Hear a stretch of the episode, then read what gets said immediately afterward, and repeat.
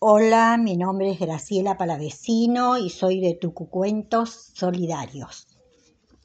Una mañana el oso blanco del Polo Norte olfateó el aire. Un olor insólito se lo hizo notar a la osa mayor. Habrá llegado alguna expedición, dijo ésta. Pero fueron los ositos quienes encontraron una violeta. Era pequeña de color violeta y perfumaba el aire, porque este era su deber. Mamá, papá, gritaron los ositos. Ya dije yo que aquí había algo raro, dijo papá. Salieron y la rodearon. Comenzaron a mirar no es un pez, no es un pájaro, dijeron. Antes del atardecer, ya la noticia se había difundido por todo el Polo Norte.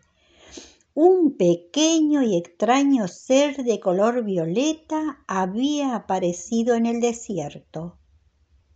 Se sostenía en una sola pierna y no se movía. Llegaron las focas, las morsas, de tierra más lejana los lobos, los zorros blancos y hasta los renos. Todos a mirarla, a la desconocida que despedía tanto perfume.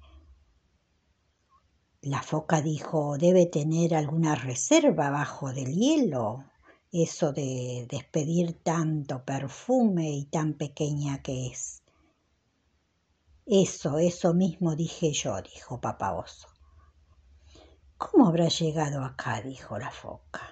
Estoy perpleja. ¿Cómo? ¿Ha dicho que está? preguntó papá oso. Perpleja, o sea que no sabe a qué atenerse, dijo mamá osa. Eso, eso mismo dije yo, dijo papá.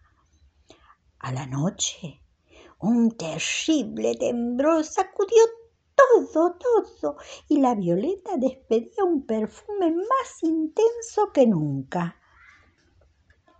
Al otro día la encontraron marchita, doblada en su tallo.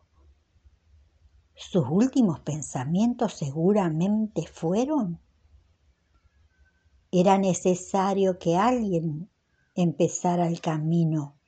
Un día llegarán muchas violetas, los hielos se derretirán y aquí habrá una isla, casa y niños y muchas flores que perfumarán.